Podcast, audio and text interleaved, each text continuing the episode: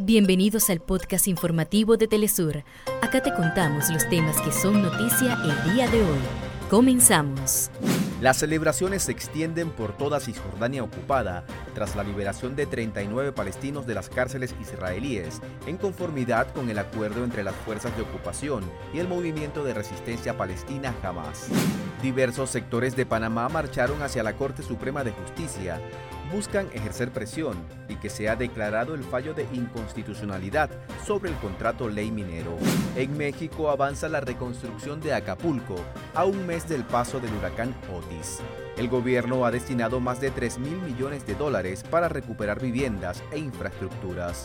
Este viernes se llevó a cabo la inauguración de la sexta edición de los Juegos Centroamericanos y del Caribe Escolares Venezuela 2023 en el Parque Naciones Unidas de Caracas.